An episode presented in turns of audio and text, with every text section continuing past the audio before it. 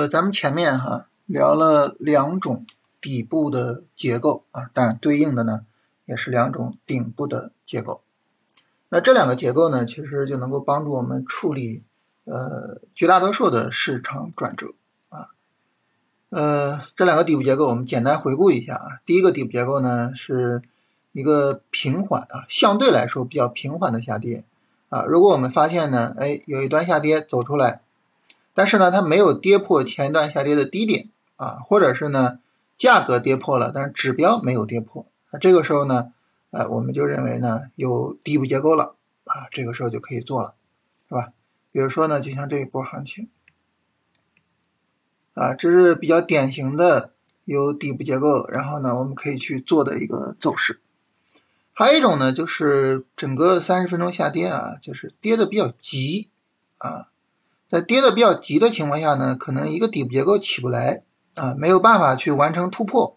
那这个时候呢，可能需要再跌一下，这样呢，构造一个小波段级别的底部结构啊。这个时候呢，因为整个的这个结构的级别比较高啊，它最终呢实现转折这个可能性啊就比较大一些啊。比如说你像这个呢，因为下跌力度相对偏大一点。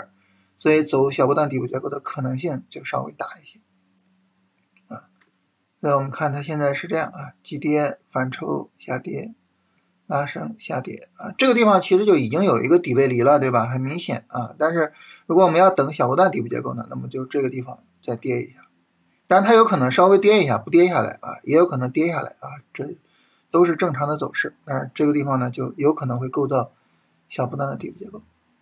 大家可能会说啊，这个为什么这种相对平缓的啊一个简单的底部结构就可以啊？这种比较剧烈的为什么需要一个小波段底部结构呢？嗯，这个呢主要是因为哈，我们去修复一个下跌的时候呢，它需要一个过程啊。如果说呢你相对比较平缓的下跌，可能就很很简单的就就就起来了，是吧？但是呢，如果说你比较急的下跌，可能就需要一个在底部稍微震一震啊，稍微修复一下，然后再起来。就整体上来说呢，就是呃不同的下跌力度，它需要的一个修复过程不太一样啊，就就这么一个区别吧。呃，当然就是现在呢，嗯，上证指数啊，哪怕说我们等小波段底部结构啊，啊这个地方呢也已经。快要有了，我们来看看三十分钟的走势啊。我们来看啊，这个下跌比较急，对吧？啊，反抽啊，新的下跌，这都是比较急的。反抽下跌，底背离的结构是吧？拉升啊，没有有效的突破前高，对吧？新一轮下跌啊，当然这个下跌它如果说最终不破三二六零也可以，呃，甚至说更好，那后边呢就就展开上涨了，是吧？呃，如果说跌下来呢也没关系啊。这个地方呢，构造一个底部结构的可能性呢就会增大一些，啊，就是最终市场在这儿涨起来的可能性呢相对来说会大一点，尤其是呢这个地方稍微的和这个其他指数呢有一些共振，啊，上证这个指数拉起来比较正常是吧？我们来看创指，呃，创指呢一直深跌比较严重啊，我们 看这个行情背景，从春节之后啊。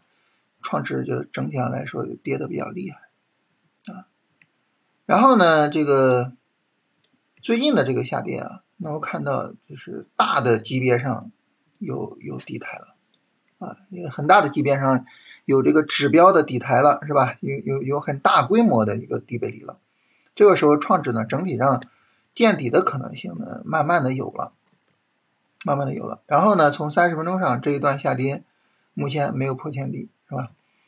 呃，有终结这个下跌的可能性啊。前面这个下跌还是比较急的啊，然后反抽过了这个高点啊，然后有一个调整啊。然后五零呢和创指有点像，就跌的也比较厉害啊，比创指强点，但是呢跌的也比较厉害。呃，五零我们看前面这个走势，整个下跌力度很大，是吧？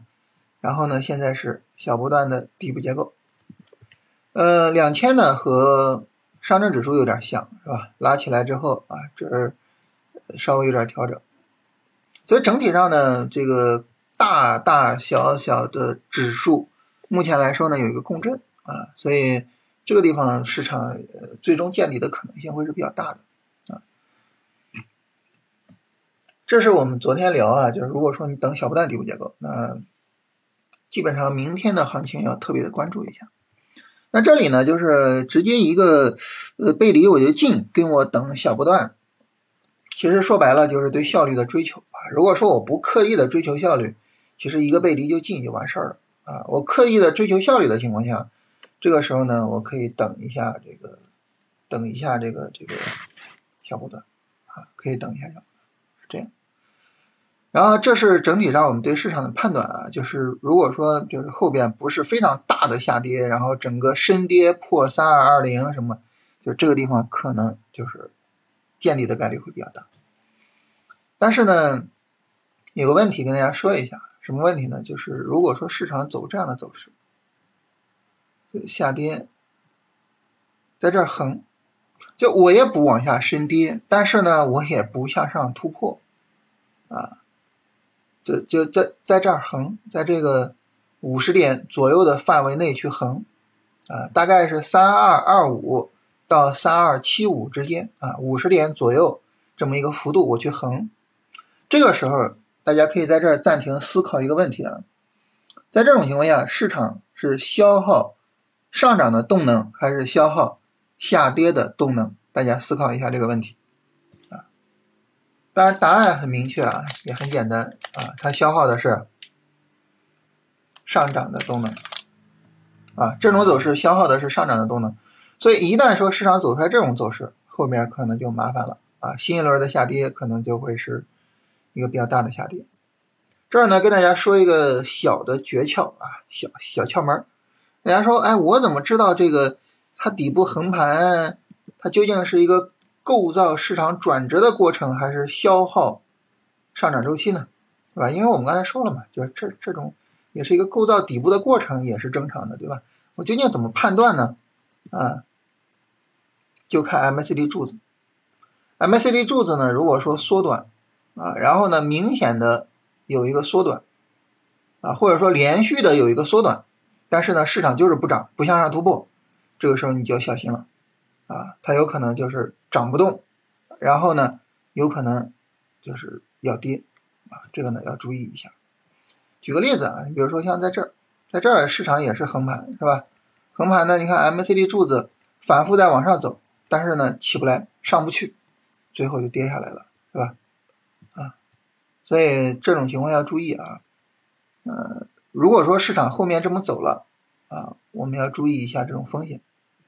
我们来看类似这个地方，注意看 MCD 柱子从这一天开始缩短，然后又缩短，又缩短，又缩短，连续的缩短，还在缩短，但是呢，就是不涨，就是没有办法向上突破，你就知道要危险了。然后向下破，啊，后面又是新一轮的深跌，对吧？新一轮的深跌，啊，所以我们一定要知道，就是呃，对于这个市场来说，就它这种横盘是我们要注意的，啊，当然你真正说要注意它，也是需要它横盘横几天，也不是说明天就要跌的，所以这个不用着急。但是我跟大家说一下这个判断方法，我们要能够有能力去分辨，就是现在是市场的上涨周期还是下跌周期。啊，上涨周期呢？首先，上涨周期我大胆的去买股票。再一个呢，上涨周期啊，如果持续了几天，但是呢，大盘就是不涨，或者说我的持股就是不涨，这个时候你要注意一下了，好吧？